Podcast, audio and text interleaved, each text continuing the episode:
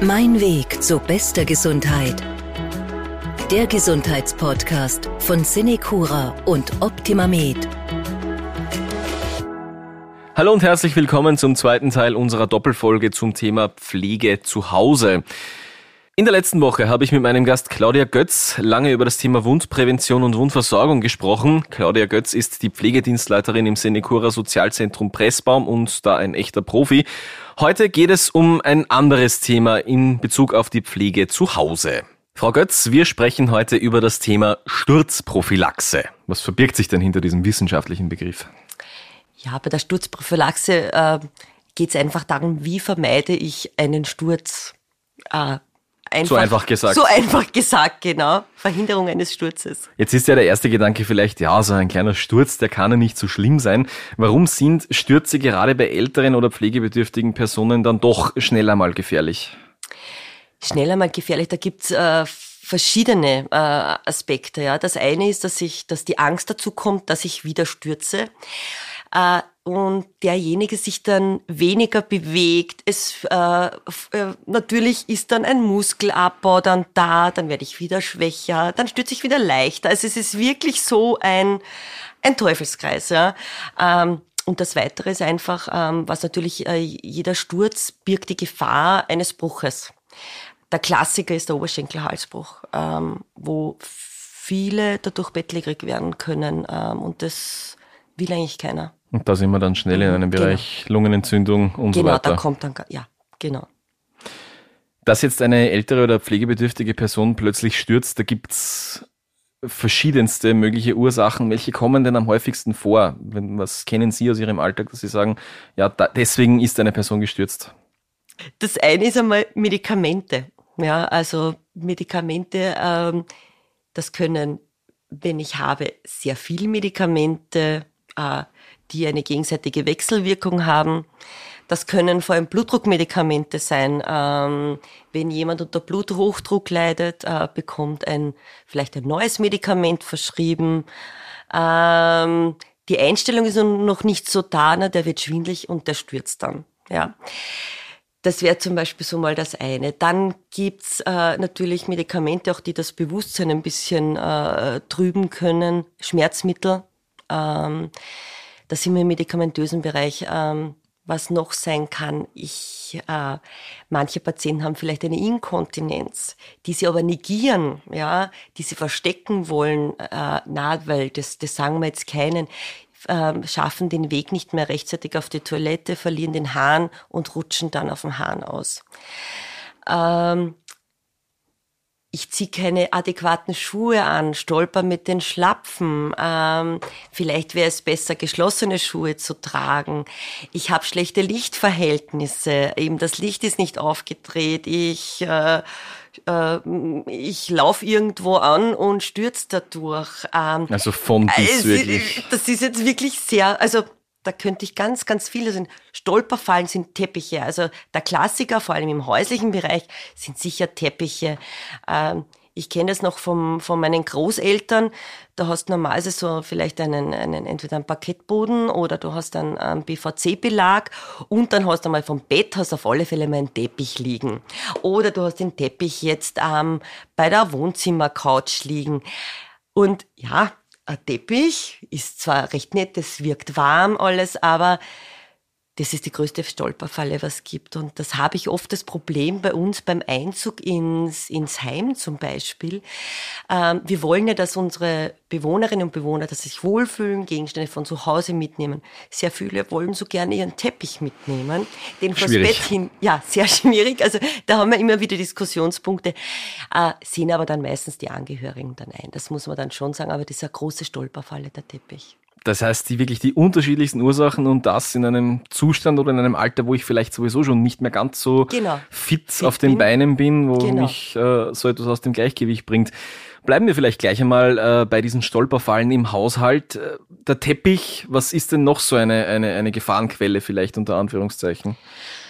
Was ist noch so eine Gefahrenquelle? Ähm, Badezimmer zum Beispiel in der Dusche oder in der Badewanne, wenn ich jetzt nicht äh, keine rutschfeste äh, Unterlage habe. Ähm, Da komme ich schon manchmal ins Rutschen.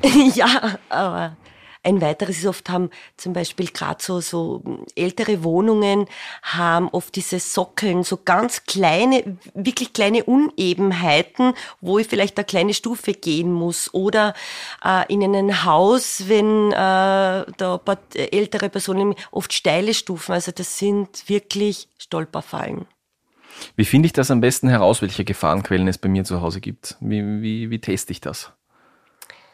Hm.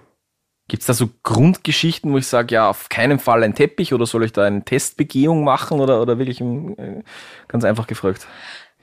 Also Teppich würde ich prinzipiell einmal sagen, Teppich einmal, einmal raus und, und ähm, wenn ich merke, dass ich unsicher bin, was auch sehr wichtig ist, dass ich wirklich auch Hilfsmittel verwende, die, mit denen ich mich aber, man muss sagen, auch in den Gegebenheiten eines Hauses, einer Wohnung äh, äh, zurechtfinde. Ähm, ich kann jetzt keinen Rollator verwenden, auch wenn der vielleicht jetzt das sicherste ist, wenn ich dann Stufen zum Gehen habe, weil wir haben auch schon, äh, ich habe auch schon Bewohner erlebt, die mit dem Rollator dann über die, die drei Stufen, wo sie denken, sie können über die drei Stufen gehen.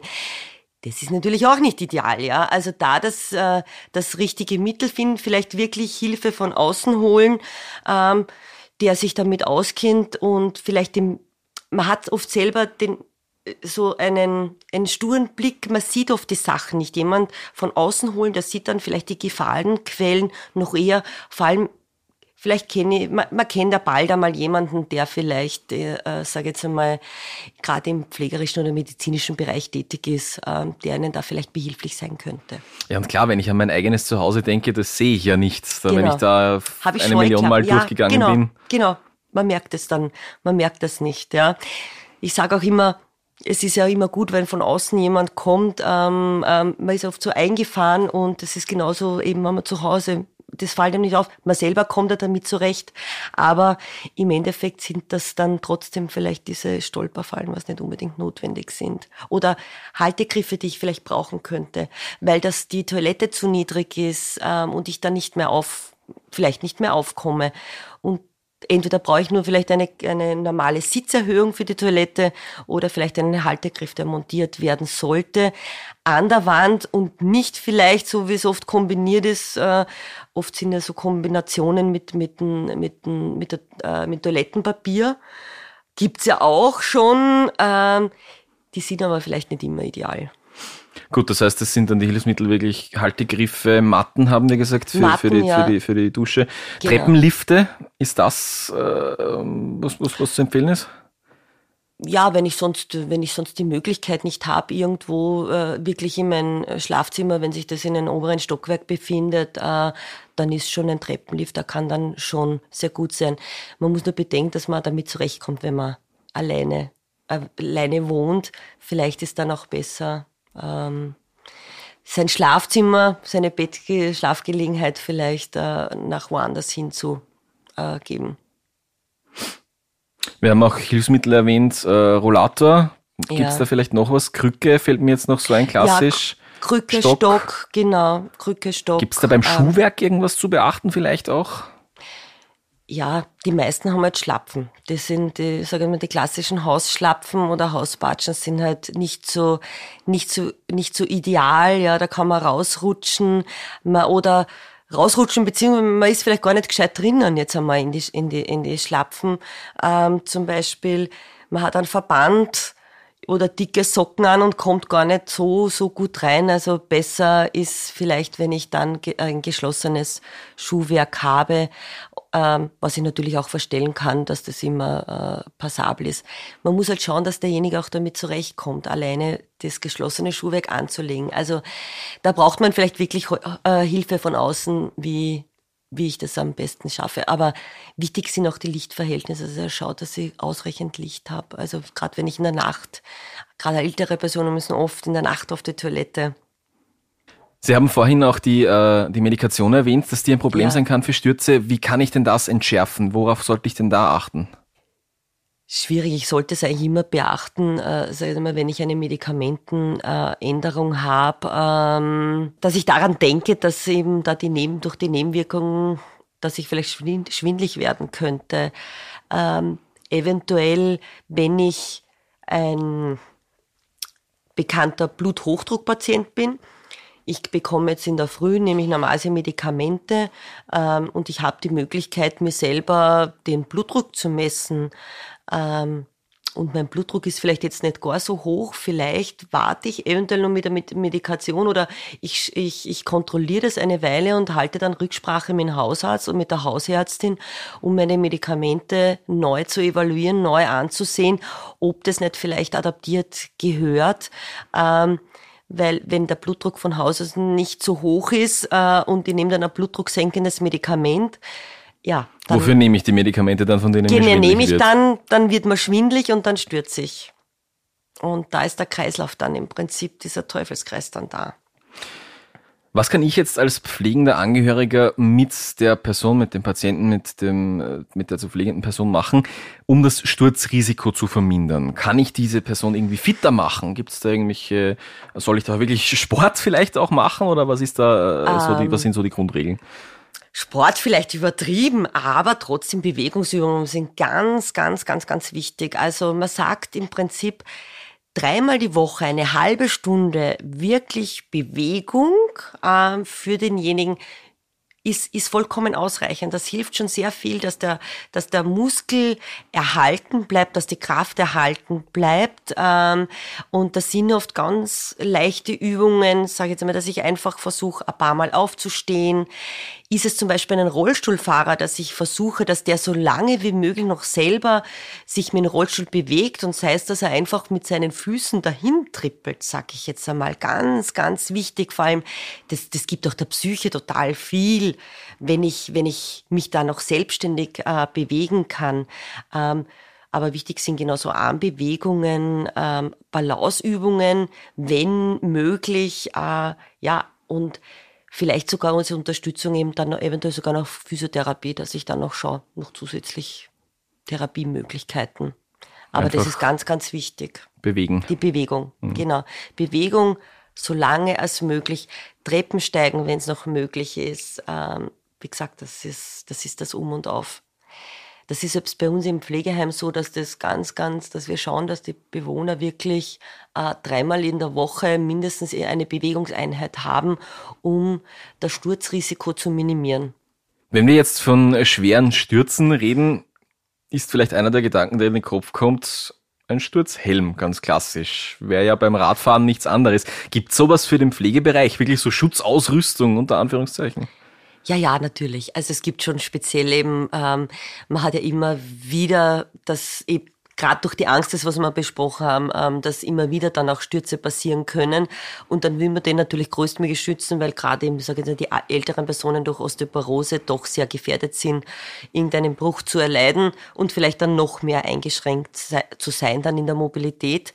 Ähm, Gibt es zum Beispiel wirklich einen sogenannten Sturzhelm, der ist speziell gepolstert, schaut vielleicht nicht sehr attraktiv aus, aber hilft natürlich, den Kopfbereich äh, zu schützen. Ja, da geht es natürlich speziell auch um, um Blutungen und äh, vielleicht gerade wenn ein, ein, wenn ich blutverdünnende Medikamente nehme, ja, in, also für den Bereich natürlich äh, perfekt, ja, dieser Sturzhelm.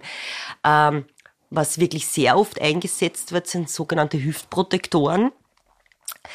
Die schützen im Prinzip den Hüftbereich, sprich eben, dass es nicht zu Oberschenkelbrüchen äh, kommt. Ähm, das, das ist, ist dann so ein, so ein Geschirr so, oder, oder wie das, schaut das, das aus? Ist, das schaut im Prinzip aus wie, wie eine, eine, eine Hose mit einem längeren Bein und hat eben im Hüftbereich äh, noch zusätzlich eine, eine, wie eine Plastikverstärkung, also ziehe ich an wie ein Hosal und habe da so eine Plastikverstärkung, damit es dann ein bisschen, damit ich eben nicht direkt auf den, auf den Knochen falle und das ein bisschen abgefedert ist. So Schutzausrüstung ist jetzt aber nicht für jeden gedacht, dass da reden wir wirklich von Menschen, die schon im Verdacht sind, dass sie bald wieder fallen oder, oder genau. wie, wie wird also das, das setzt man dann wirklich, das setzt man dann wirklich ein, die immer, immer wieder äh, stürzen. Ähm, das sind dann, sage ich jetzt schon auch öfters Bewohner ähm, oder Personen, die vielleicht kognitiv ein bisschen beeinträchtigt sind, die einfach vergessen, dass sie nicht mehr so die Kraft haben, wo du aber trotzdem willst, dass sie sich weiter bewegen, weil, wie gesagt, das ist ganz, ganz wichtig und äh, äh,